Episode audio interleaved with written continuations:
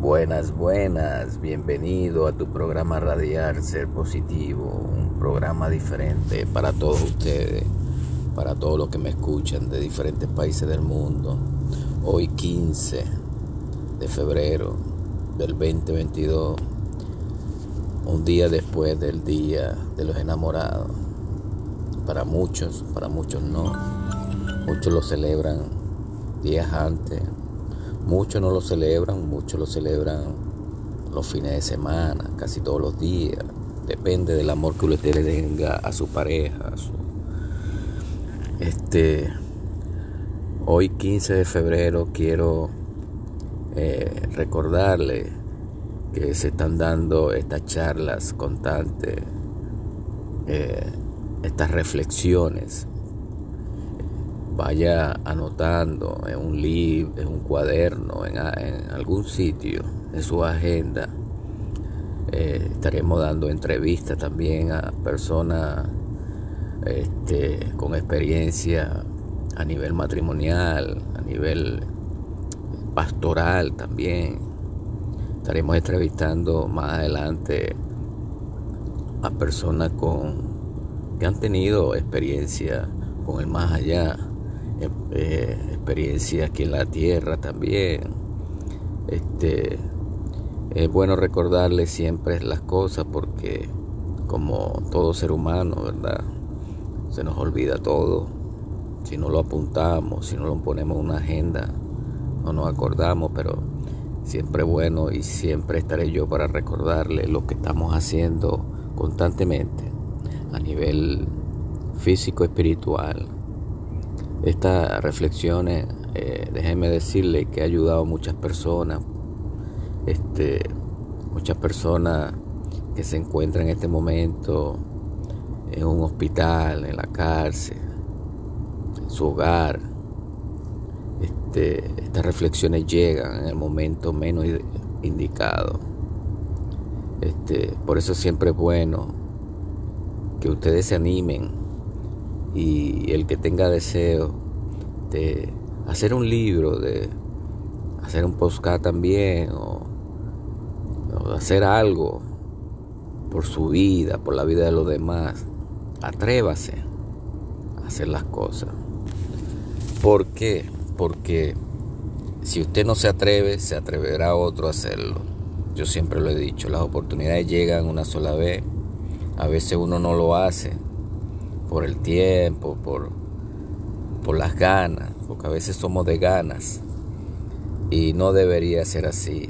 Tenemos que planificar lo que vamos a hacer, anotarlo, buscar los pros y los contras y hacer las cosas, las metas que ustedes tienen. Mucha gente ha querido hacer un libro, pero se le hace tan difícil, ¿verdad? Y pienso yo que no es tan difícil porque ahora hay muchos medios que te lo editan. Anteriormente usted tenía que buscar un editor aparte que le editara todo el libro. Ahora no, ahora hay programas en el internet, hay programas, hay, te puede bajar una aplicación o puede buscar una editora en diferentes países que salen más económicos y y le hacen su libro como usted quiere. Este, todo se puede en la vida, todo es el deseo que tengamos de hacer las cosas, pienso yo. Bueno, el tema de hoy es si te quedas. Es una reflexión, una pequeña reflexión para que ustedes se den cuenta qué pasaría si tú te quedas. Adelante el escrito de Quiñones.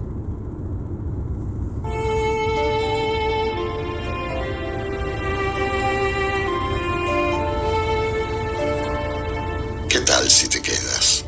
Si mezclamos tus dudas y mis miedos. Agregamos dos gramos de valentía y hacemos un cóctel de amor.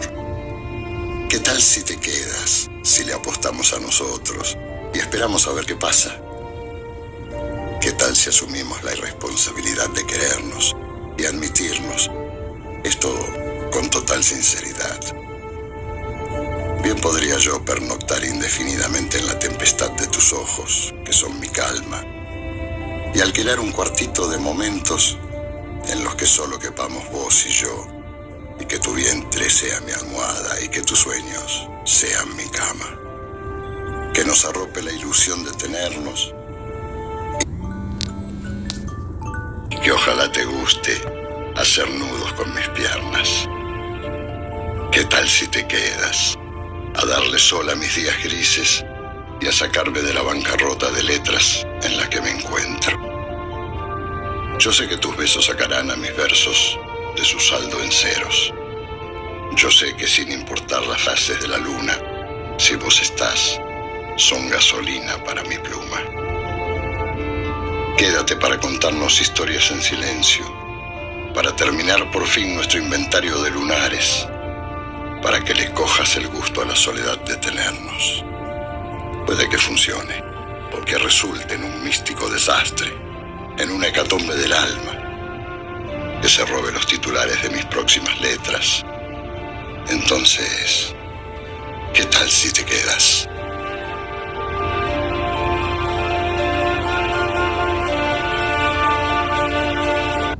Bravo, bravo, tremenda poesía. Eh. Es bueno cuando una persona relata estas poesías, esos escritos. Eh, hay que sacarle el jugo a las composiciones, como digo yo, es una forma de expresar un amor hacia alguien, hacia algo, de una forma coloquial y que no mucho lo entiende el tema del el tema del amor. Es importante que seamos románticos con nuestras parejas. Es importante que a veces así le digan a usted cursi, a una persona cursi, no importa. Lo más importante es que usted tenga el deseo de hacer las cosas por su pareja, por algo, dedicarle una pequeña letra a alguien, un amigo, a su mamá, su papá. En verdad es importante y lo va a llenar de felicidad. Porque a pesar de todo, mucha gente no le gusta esto, ¿verdad? las escrituras, no le gusta leer, no le gusta estar al día con las composiciones. Pero es bien bonito, ¿verdad? Cuando usted le expresa a alguien con pocas palabras, expresa algo maravilloso, sentimientos enmarcados en una letra. Gracias a mi gente, gracias a mi gente que me escucha. Ustedes son el pilar de Teposca. Yo vivo agradecido con todos ustedes porque, porque si no fuera por ustedes yo no estuviera aquí. A pesar que estoy en un país y no he podido eh, ir a viajar, a dar charlas.